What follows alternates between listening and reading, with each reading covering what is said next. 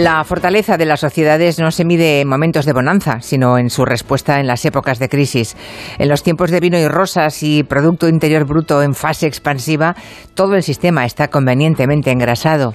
A las duras y a las maduras zanja la sabiduría popular, bueno, y el sentido común. Pero la verdad es que cuando las crisis son largas y llueve sobre mojado, la paciencia es un bien escaso.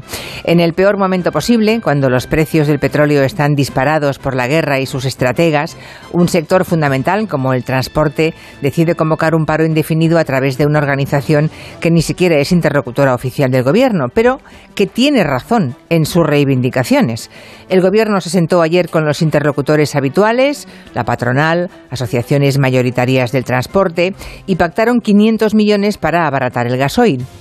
La reunión, dicen, se produjo en un buen clima, pero resulta que no vale de mucho, porque la huelga sigue convocada por aquellos con los que no se sentó el gobierno. Y como ha dicho hoy el ministro Planas de Agricultura y Pesca, hombre sensato, prudente, conocedor muy amplio de su negociado, o tendemos puentes y llegamos a acuerdos entre todos, o la situación será muy complicada. Las sociedades occidentales están abocadas a momentos de gran inestabilidad social si los gobiernos no actúan con inteligencia y con mucha pedagogía. Putin no tiene ese problema, ni Xi Jinping. En los regímenes no democráticos, la ciudadanía aguanta sin rechistar y si rechista se les mete en la cárcel. En Occidente, luchamos por lo contrario, por defender nuestro modelo y nuestro pacto social. Y eso incluye arrimar el hombro cuando hace falta. Y también incluye que los gobiernos sepan estar a la altura en cada uno de esos momentos y sentarse con todos, con todos escuchar y poner remedio.